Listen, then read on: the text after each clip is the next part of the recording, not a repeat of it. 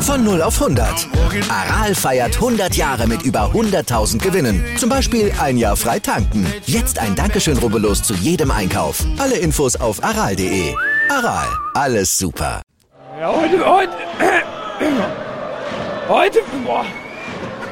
Keiner, ich hab keine Stimme. Ich, Ja, ich hoffe, Andreas, du bist zum Wochenstart besser bei Stimme als Simon Terodde nach seinem Doppelpack gegen Sandhausen. Schalke hat er damit alle Aufstiegstrümpfe in die Hand gegeben. Ja, herzlichen Glückwunsch dazu. Ich meine, dann kann man auch mal stimmlos sein. Bei meiner Stimme geht eigentlich ganz gut, kann ich mich jetzt nicht so richtig beschweren, obwohl ich auch eine Menge gearbeitet habe, gestern den ganzen Tag Radiosendungen gemacht habe. Aber wollen wir uns mal nicht beschweren, wie geht's dir denn? Ja, bei mir auch alles gut. Also gestern, da klang ich noch ein bisschen anders. Also bei mir ist dann mich fast die Stimme weggeblieben, als ich von Lezile Tebogo aus Botswana und dem Ami Arion Knighton Bitte? und ihren Leichtathletik-Sprintzeiten gelesen habe. Aha, du meinst, die beiden sind noch schneller als Matthew Bowling, den du ja erst, also letzte Woche als neuen Carl Lewis hier im Podcast vorgestellt hast? Ja, die sind drei Jahre jünger vor allen Dingen noch als Bowling. Die sind Ui. gerade mal 18 und haben neue U20-Weltrekorde aufgestellt und das sind absolute Fabelzeiten, die die da gelaufen sind. Tebogo, der lief die 100 Meter in 9,96 und Knighton die 200 Meter in 9,49. Nur drei Männer waren über die 200 Meter jemals schneller. 1949? Wow, das ist eine Fabelzeit. Das äh, hätte ich in meinen besten Zeiten nicht geschafft, muss ich zugeben. Also es sind quasi die neuen Usain Bolts, ne? Also so, also und der war, wa? mit 18 war der nicht so schnell, ne? Nee. Apropos schnell. Sag uns bitte mal blitzartig, was wir heute im Programm haben. Das mache ich mit Tempo. Wir sprechen über einen Doppel-Europameister mit Verspätung, über Werbung fürs Frauenboxen. Wir haben ganz viel Fußball im Podcast. Wir erklären zum Beispiel, warum Simon Terodde der Schalker Aufstiegsgarant ist und versuchen eine Antwort auf die aktuell große Bayern-Frage zu finden. Wer san mir eigentlich? Ja, und da beschränke ich mich auf ein freundliches Guten Morgen Zustand jetzt im ersten Sportpodcast des Tages. Zum Start in eure neue Woche, unterstützt wie immer vom Sportinformationsdienst SED. Ich bin Andreas Wurm. Und ich bin Malte Asmus und wir würden uns freuen, wenn ihr uns liked, besternt, rezensiert, selbstverständlich auch abonniert und natürlich weitersagt, dass man uns Stand jetzt überall hören kann, wo es Podcasts gibt. Darüber spricht heute die Sportwelt. Stand jetzt. Die Themen des Tages im ersten Sportpodcast des Tages. Stand, Stand, Stand, Stand. Jetzt. Mit Andreas Worm und Malte Asmus auf meinsportpodcast.de. Stand jetzt. Aktuell. Wer aus der Sportwelt hat aus deiner Sicht, Malte, dem Wochenende seinen oder ihren Stempel aufgedrückt? Also äh, fünffach Ligameister Carlo Angelotti und dreifach Knipse Erling Haaland mal außen vor. Was war aus deiner Sicht die beste sportliche Erfolgsstory an diesem Wochenende? Ganz klar, Mark Lampsfuß, der deutsche Badmintonspieler, der hatte schon letztes Jahr bei der EM vom Titel geträumt, hatte auch damals im Finale gestanden, durfte dann aber gar nicht spielen, Wieso das nicht? weil er sich Corona eingefangen hatte und ausgerechnet am Finaltag positiv getestet wurde und ähm, dann musste er kampflos den durchaus möglichen EM-Titel dann ja aufgeben, aber er hat zurückgeschlagen und gleich doppelt, denn Mark Lampsfuß hat sich bei der diesjährigen EM sowohl den Titel im Mixed als auch im Doppel geholt, im Doppel übrigens mit dem Partner, mit dem es im letzten Jahr ihm dann eben nicht vergönnt war. Okay, absolut tolle Leistung. Sicher auch für ihn eine riesen Genugtuung. Ja, definitiv. Aber damit noch nicht genug. Das ist nämlich auch noch dreifach quasi historisch. Zum einen waren es die ersten deutschen EM-Titel seit zehn Jahren. Dann ist Lamsfuß der erste Spieler seit 20 Jahren, der bei einer EM gleich zwei Titel holt. Und es ist das beste deutsche Turnierergebnis seit 50 Jahren. Und ja, das ist schon ein richtiges Highlight. Was war dein sportliches Highlight? Naja, wir haben es letzte Woche so ein bisschen angerissen, aber es hat sich bestätigt. Ne? Mein sportliches Highlight war definitiv Kathy Taylor, die Boxerin. Äh, Die hat Geschichte geschrieben. Sie hat im Kampf gegen Amanda Serrano ihre vier WM-Gürtel alle auf einmal verteidigt. Aber das ist es gar nicht, was ich mit Geschichte schreiben meine. Sie hat im Madison Square Garden das Ganze getan. Im ausverkauften Madison Square Garden. Im Stand jetzt größten Kampf der Frauenboxgeschichte. Denn es war das erste Mal überhaupt, dass im legendären Garden zwei Frauen einen Boxkampf als Hauptkampf bestritten haben. Also heißt die über 19.000 Fans, die kamen eigentlich nur wegen Taylor und Serrano. Genau, sie kamen um und haben wirklich eine Boxshow vom Allerfeinsten erlebt. Taylor stand zwischenzeitlich sogar am Rande eines K.O. Sie blutete aus der Nase, hatte einen Cut am Auge, sie fightete, kam zurück und gewann. Ja, das war absolute Werbung für den Frauenboxsport, wenn man das so sagen kann. Ja, und Werbung für die Bayern selbst in der Bundesliga am Wochenende haben sie nicht unbedingt für sich gemacht bei der Klatsche in Mainz und prompt setzt es Kritik von Herthas Felix Magath. Der wittert Wettbewerbsverzerrung, aber vor allem Julian Nagelsmann hat draufgehauen, hat geschimpft und dessen Kritik, die ist gleich noch bei uns im Top-Thema dran. Der widmen wir uns. Vorher gibt's aber noch ganz kurz und knackig das hier. Top und Flop. Ja, Top des Tages sind Dream Teams, wie das deutsche Tennis-Erfolgsdoppel äh, Kevin Grawitz und Andreas Mies, denn die haben jetzt binnen äh, einer Woche zwei Turniere gemeinsam gewonnen. Erst in Barcelona, jetzt dann gestern in München. Das bringt sie nun auf insgesamt sechs gemeinsame Turniersiege und damit spielen sie sich natürlich auch wieder in die Favoritenrolle für die French Open, die sie ja schon äh, 19 und 20 gemeinsam gewonnen haben und das nach der langen Verletzungspause von Andreas Mies. Also ein tolles Comeback von Kram. Und Flop des Tages ist der Corona-Ausbruch beim FC St. Pauli, denn ausgerechnet jetzt im Saisonendspurt erwischt es die St. Paulianer und angesichts der noch leisen Aufstiegshoffnungen wurden jetzt neun Spieler und eine Person aus dem Mannschaftsumfeld positiv getestet. Das ist natürlich schon arger Schlag ins Kontur. Top-Thema. Oh mein Gott, auf den Meisterrausch der letzten Woche folgte beim FC Bayern Katerstimmung. Es gab auf dem Platz eine wirklich peinliche, eine peinliche, eine lustlose Pleite bei Mainz. Die Vorwürfe der Wettbewerbsverzerrung von Felix Magath. Okay, das passiert eigentlich immer am Saisonende, wenn der Meister dann irgendwie nochmal ein Spiel verliert. Aber vor allem gab es eine verbale Watschen von Julian Nagelsmann. Dem stank das gehörig. Ja, der hat gar nicht so viel gesagt, aber das, was er gesagt hat und wie er es gesagt hat, äh, nämlich verdammt angefressen, das könnte auch so ein paar ja, Grundüberzeugungen beim Rekordmeister vielleicht ins Wanken bringen. Dort heißt es ja seit Jahrzehnten eigentlich mir san mir, aber aktuell jetzt nach der Saison, vor allem nach den Worten von Nagelsmann, da fragt man sich schon irgendwie, wer san mir denn eigentlich noch? Ja, ich finde so ein Spiel gegen Mainz darf man nicht unbedingt überbewerten. Das ist ja auch irgendwie immer despektierlich der siegreichen Mannschaft gegenüber, die alles wie Mainz jetzt reingeworfen hat und die anderen können eben auch Fußball spielen, sieht man an der Stelle, wenn man eben nicht 100 Prozent auf dem Platz ist, aber deshalb 50 Prozent nur auf dem Platz zu sein, ist es natürlich auch nicht. Ne? Es ist nicht toll vom alten und neuen Meister, ähm, aber was also, die Mannschaft ist eben irgendwie auch leer, die Spannung ist da raus, darf trotzdem nicht sein.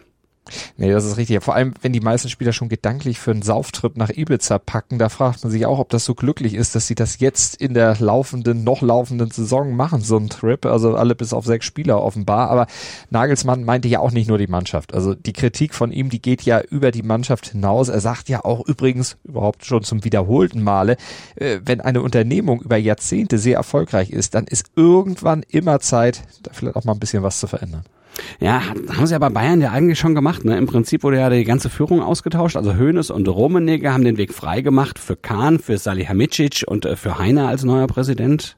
Ja, das stimmt, aber die können ja jetzt nicht einfach nur verwalten, nicht nur so weitermachen, wie bisher da immer gehandelt wurde. Die müssen jetzt ja auch eine neue Erfolgsstrategie mal entwickeln, denn das haben wir ja gelernt in den letzten Jahren. Die Fußballwelt, die hat sich ziemlich verändert. Nicht nur wegen Corona, aber eben auch wegen Corona. Und das Rezept von Hoeneß, das er über Jahrzehnte dann auch ja, angewendet hat. Wir kaufen einfach die besten Spieler der Liga und dann passt das alles schon wieder. Das klappt ja nicht mehr. Haaland und Co. sind den Bayern mittlerweile zu teuer und wegen der weiterhin auch extrem hohen Preise auf dem Markt bei gleichzeitig natürlich geringeren Einnahmen durch Corona, auch bei Bayern, fällt das natürlich schon ins Gewicht, wird es für die ziemlich kompliziert. Jetzt ist diese Blutauffrischung, die ja wirklich nötig scheint in der Mannschaft, dann auch wirklich durchzuziehen, damit da auch die von Nagelsmann geforderte Grundleidenschaft dann auch mal wieder reinkommt und sich solche Auftritte wie gegen Mainz, wie gegen Augsburg, wie gegen Bochum, gegen Villarreal oder eben auch im Pokal damals gegen Gladbach, das, das wiederholt sich ja alles schon wieder. Das darf eben sich nicht noch weiter wiederholen und dann in der neuen Saison auch noch passieren. Da werden sie mhm. bei Bayern sauer.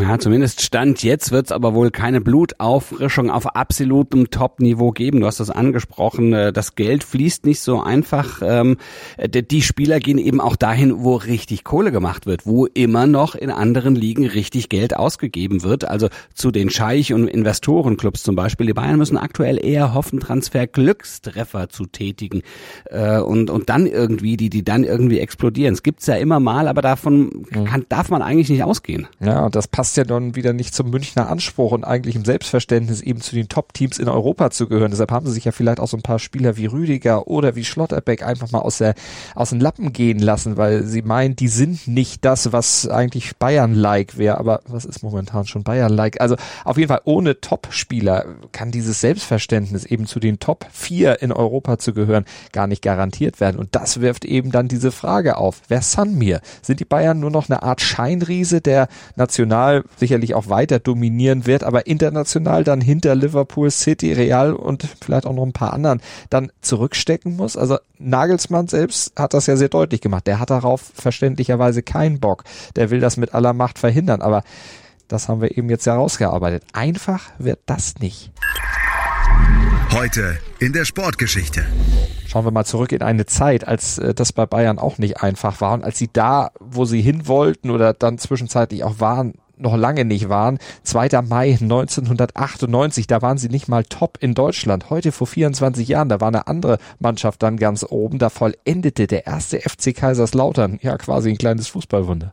Kinas ist das schon wieder lange her. 24 Jahre. Die Roten Teufel vom Betzenberg schafften Historisches. Sie wurden zum ersten Mal in der Bundesliga-Geschichte als Aufsteiger deutscher Meister mittlerweile undenkbar. Damals war es noch möglich, so einen Durchmarsch zu machen. Und das war eine wirklich spektakuläre Saison aus Sicht der Lauterer. Und das war auch ein spektakulärer Lauf, den die denn da zum Saisonende hingelegt haben. Und dieser Lauf war mit einem 1 zu 0 in München losgegangen. Ausgerechnet, sagt da der Sportjournalist. Genau, und zahlt drei Euro ins Phrasenschwein, weil Otto Rehagel damals als Trainer und Chiriakos Forza als Regisseur, also die beiden hatten maßgeblichen Anteil an dem Titel und die waren ja kurz vorher in München noch gescheitert, vom Hof gejagt worden.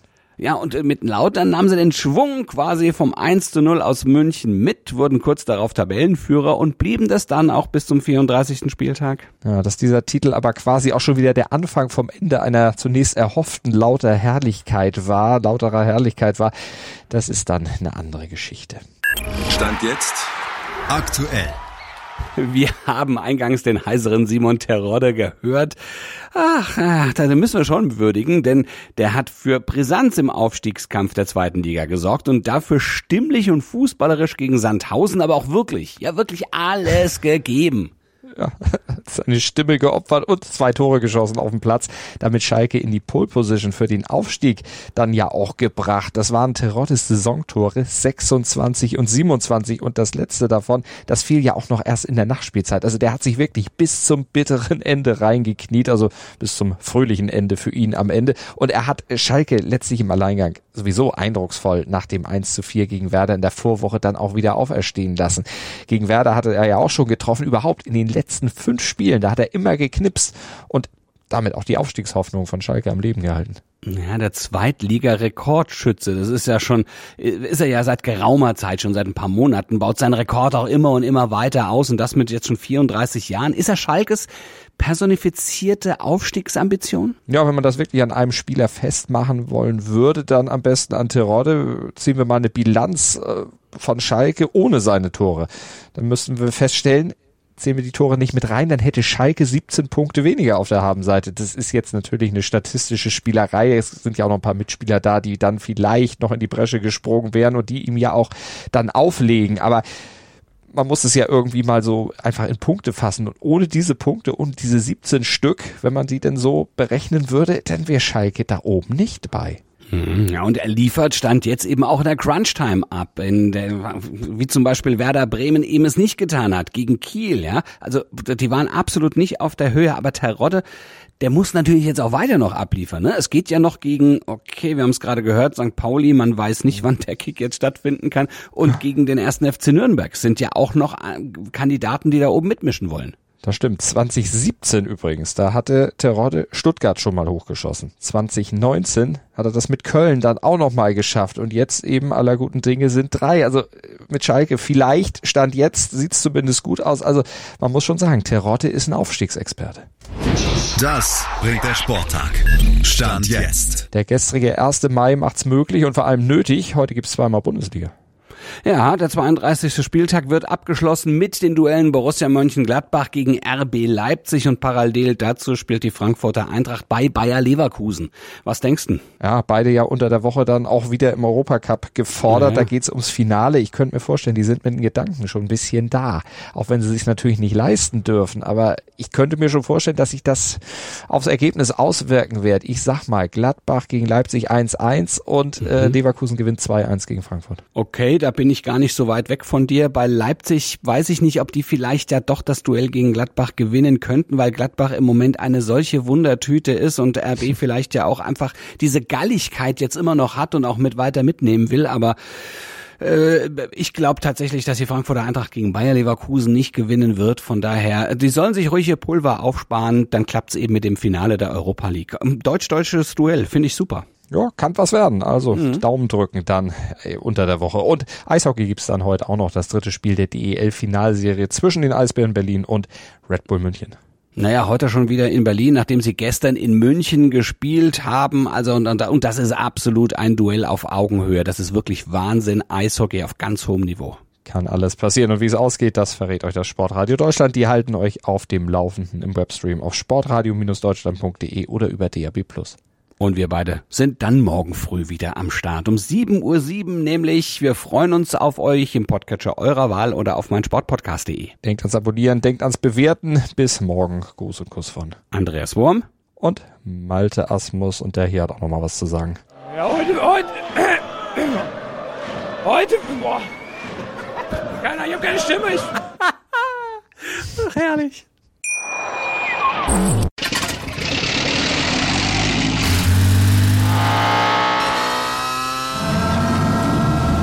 Von 0 auf 100. Aral feiert 100 Jahre mit über 100.000 Gewinnen. Zum Beispiel ein Jahr frei tanken. Jetzt ein Dankeschön, rubbellos zu jedem Einkauf. Alle Infos auf aral.de. Aral, alles super.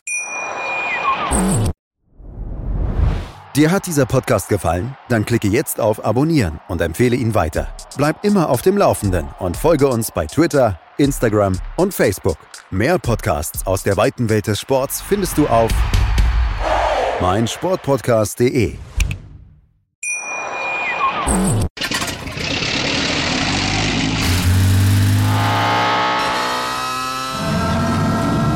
Von 0 auf 100. Aral feiert 100 Jahre mit über 100.000 Gewinnen. Zum Beispiel ein Jahr frei tanken. Jetzt ein Dankeschön, rubbellos zu jedem Einkauf. Alle Infos auf aral.de. Aral, alles super.